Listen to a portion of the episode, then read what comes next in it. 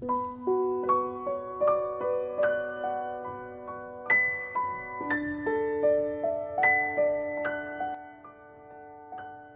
人说，孩子是天生的创造者，也是天生的破坏者。这话一点儿也不假。端午节前夕，我从福州出差回来，看到女儿安安很开心，抱着她又亲又笑。过了一会儿，安安才小声的对我说：“妈妈，你别骂我好吗？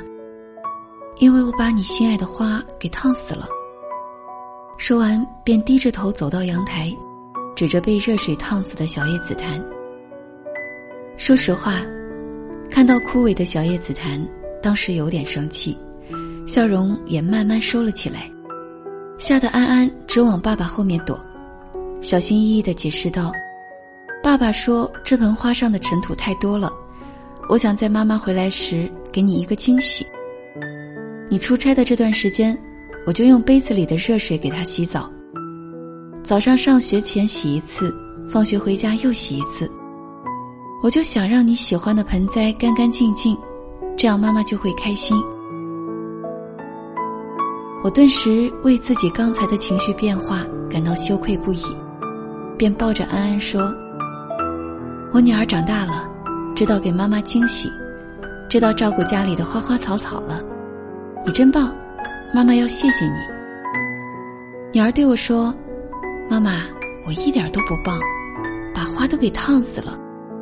不过我已经知道了，以后要多看书，多学知识，不能再用热水给花洗澡和浇水了。”我记得曾经在学习 NLP 和教练技术体系时，教练的信念是：每个行为背后都有一个正面的动机。面对孩子的错误破坏，不指责，不批评，和颜悦色，倾听孩子内心的声音。说完后，将原本的指责转正，给其裹上一层甜甜的糖果，让孩子先尝到甜头，进行自我察觉和反省，再给出合理化建议，这样孩子更容易接受，亲子关系也更和谐。当代众多女作家中，最为钦佩的是杨绛先生。除了他的安静、优雅、淡定、从容、博学多才，还有他那充满恩爱与和谐的家庭，总能让人心生羡慕。在作品《我们仨》中，有两个镜头让我印象非常深刻，而且每次都会逐字逐句的细细品味。钱钟书在世人眼里，是个十足的书呆子加生活白痴。他一辈子分不清左右脚，六十岁才学会擦火柴。钱媛媛出生那会儿，钱钟书来到病房，告诉妻子，说自己在家里干了坏事，他把墨水瓶打翻了，害得房东家的桌布被染。杨绛说不要紧，我回家洗。钱钟书说墨水呀。杨绛安抚他说：“墨水能洗掉。”回家后，钱钟书又把台灯给砸了。杨绛问清楚是什么灯，说：“不要紧，我会修。”对于妻子的不要紧，钱钟书深信不疑，且充满感激。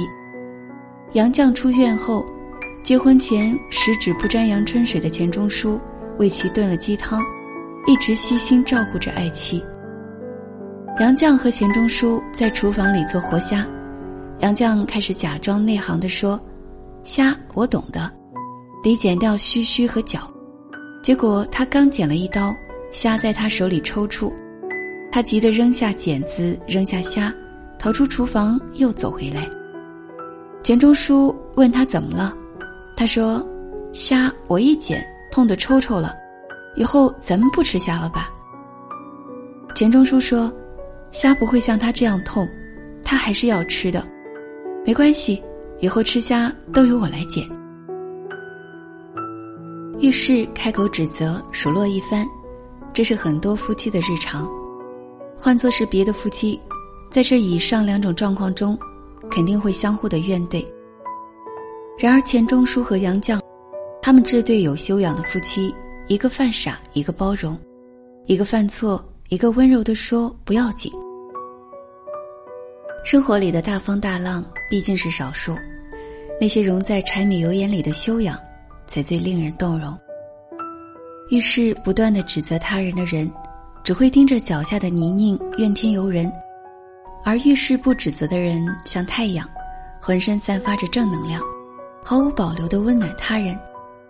遇事不指责的人，像一棵树，既能给身边人阴凉，也懂得感恩风雨的洗礼和惯养。遇事不指责的人，心宽，能欣赏别人的好，也能容下别人的不好。遇事不指责的人有责任感，能勇于担当，也能解人于困境。遇事不指责的人热爱生活，和他在一起，你会激发出对生活的热爱，会发现人生的美好。遇事不指责的人人缘好，人缘好，运气自然也会更好。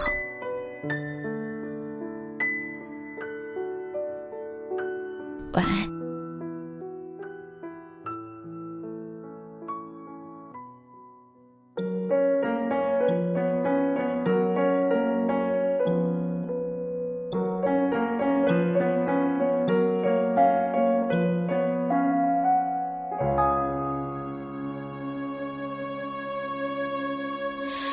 树叶落下的时候，等你，带你去见我的初心。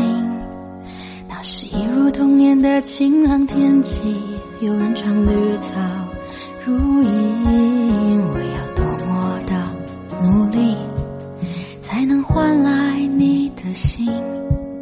我想我应该非常确定。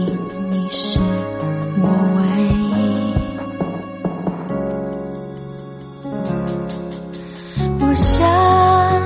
你说你不要再哭。